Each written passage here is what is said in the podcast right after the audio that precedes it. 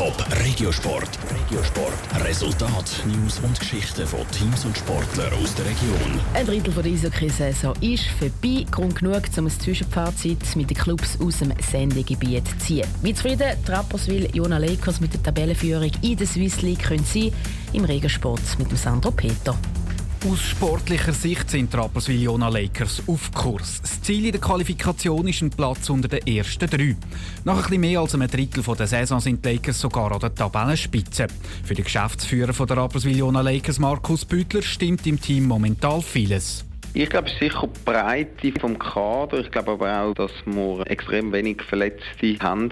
Darum wir wirklich jeden Match aus dem Vollen schöpfen komplett ausgeglichene Blöcke. Das ist sicher eine Stärke, die am Schluss von einem Spiel dann halt doch immer zum Tragen kommt, weil es nicht Einzelne gibt, die den Match entscheiden, sondern eine ganze Mannschaft. Trotzdem gäbe es aus sportlicher Sicht noch Luft nach oben. Besonders in drei Punkten müssen die Lakers noch besser werden. Eine gewisse Konstanz, Chancenauswertung.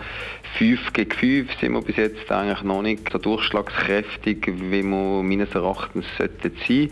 Wir haben sehr gute Special Teams, aber im 5 gegen 5, glaube ich, müssen wir noch mehr Druck aufs Goal können erzeugen und entsprechend dann auch abschließen. Und gleichzeitig müssen die Sachen, die gut laufen, weiter trainiert werden. So können das Ziel vom Aufstieg erreicht werden.